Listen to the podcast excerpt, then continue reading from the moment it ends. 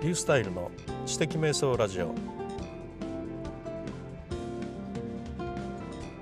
第31回目の今日はメモ手帳会です。バレットジャーナルについて、えー、熱く語ります。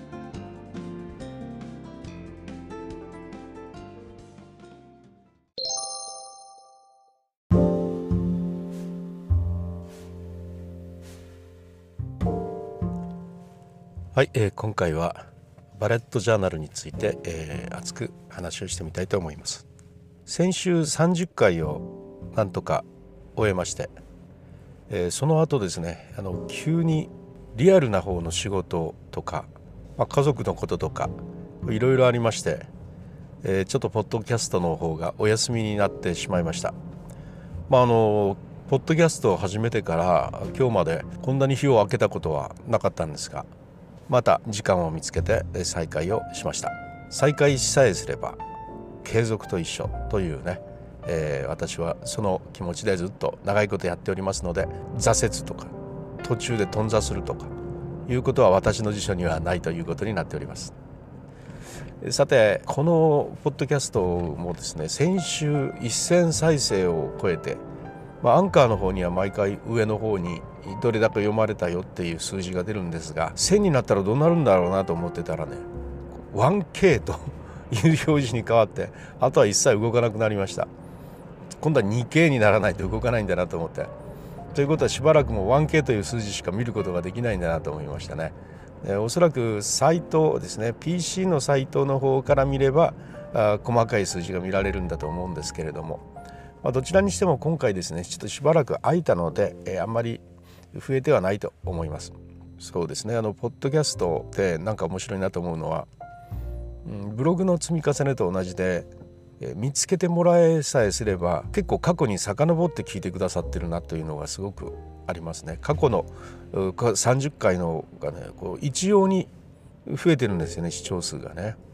これってやっぱりブログと似たところがあるなというふうに思いました。でまだ30回ぐらいだからまだいいんですけれどもこれがですね、えっとまあ、100とか200とか皆さんなってありますがそこまでいくとですねもうちょっと見つけて、えまあ、あの聞いてもらえないようなものがきっといっぱい出てくるだろうなと思いましてね皆さんそこどうされてるのかな？何かインデックスかなんか作られてるのかなとかねそういうことをちょっと思ってるわけです。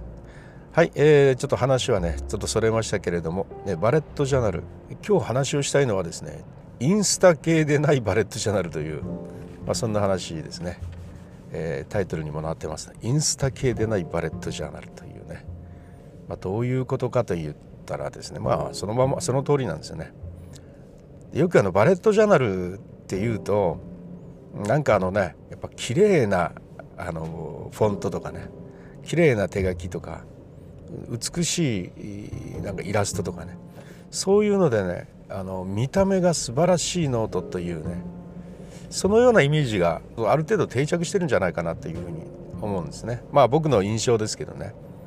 だってインスタとかねこうバレットジャーナルって調べたらね画像がすごいですもんね。ずらずらずらずらなんか美しいものがいっぱい出てきて。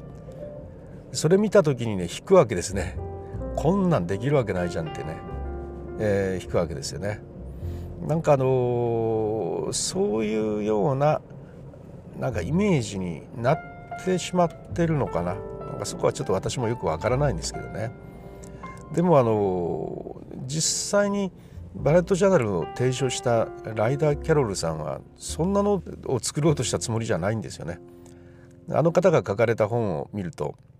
まあ、そのバレットジャーナルの生まれたその背景とかね、まあ、土台とか、まあ、根拠とかねそういうのの方のページの方がやっぱ多いんですよ。いかに目標を管理していくのかとかね自分の人生をいかに作るのかとかそういうような話が多くてまああの実際の書き方がどうだとかいうのはねほんのちょっとでね実際の書き方をもうお任せしますよとただあのここのそれぞれのあのページにある土台とか根拠というのはこんなことですよというようなことがしっかり書かれてある。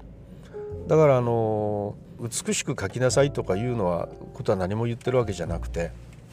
まあ、いろんなページトラッカーだとかねあのいろいろと考案されてますけどそれらは全部コミュニティの人がね作っていったものであって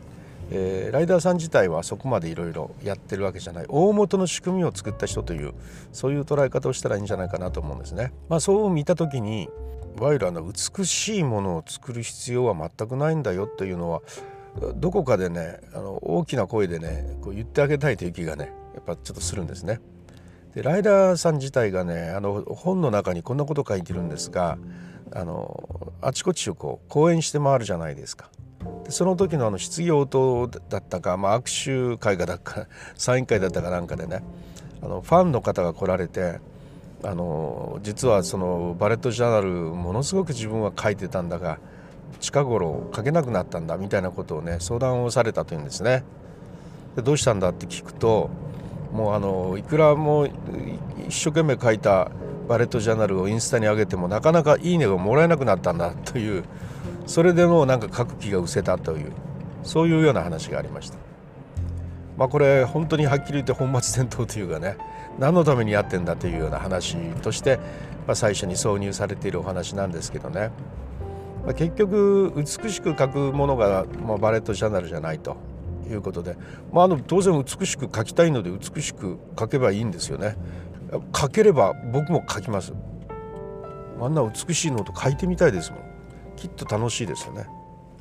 でもそのやってみる前からあんな美しいのはできないからということで引いてしまうようなことではもったいないなと思ってね。それでこういうような話をしてるんですけど。はい。僕のパレットジャーナルはねとてもインスタに載せられるようなものじゃないです。黒一色ですとにかく。まず。シールも貼ってないし。で色とか何もないですよ。もうあの黒一色です。それからあのかっこいい手書きのフォントなんかね。全くないです。そんななんかね余裕をそこで作るのがきっと大事だと思うんですけれども、まあ、書きたきゃ書くと思うんですけどね。と書かねばならぬものじゃないので、まあ、ちょっと大きめの字でタイトルを書いたりとかいう形でね僕はあの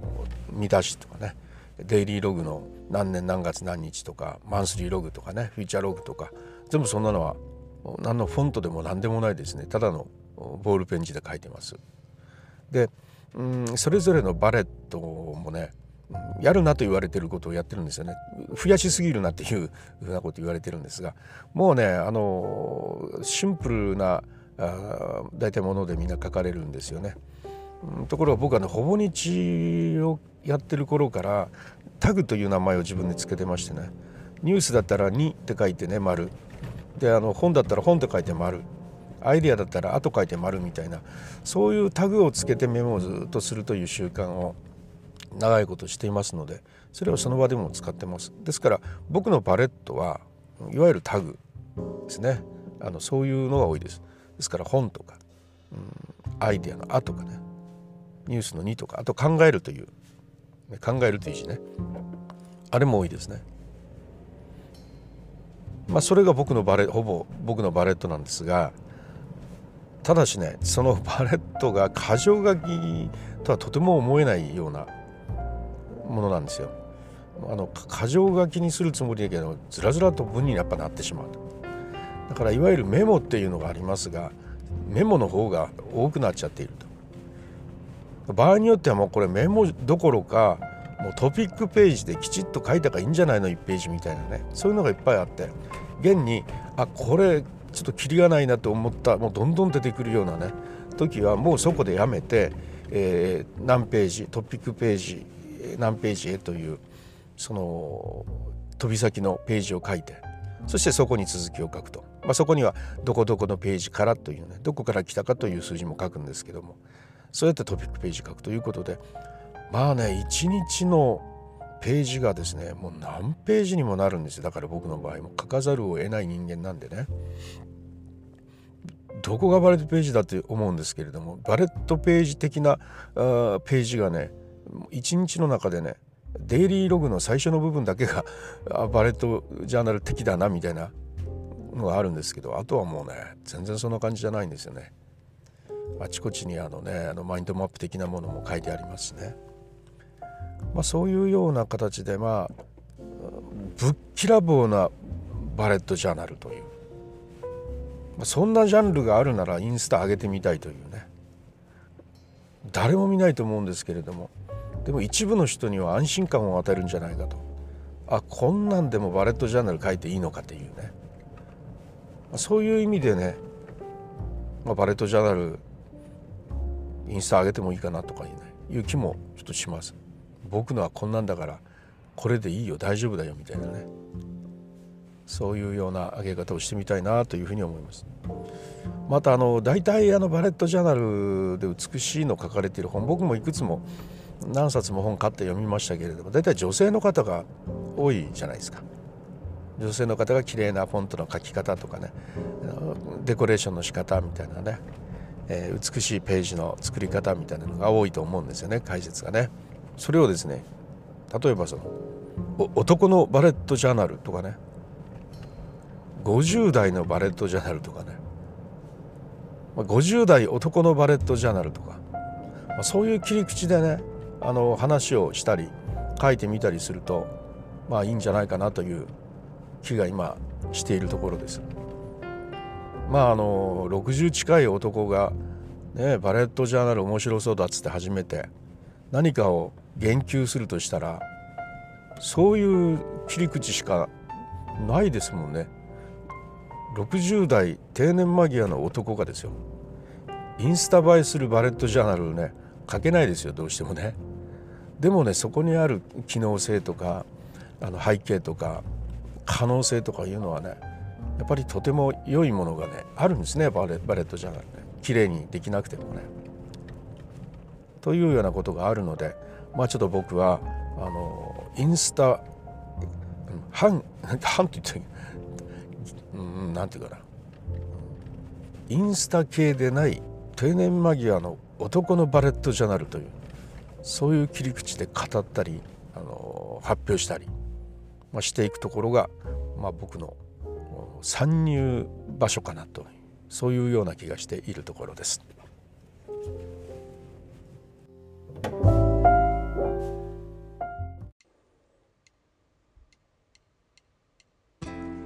はい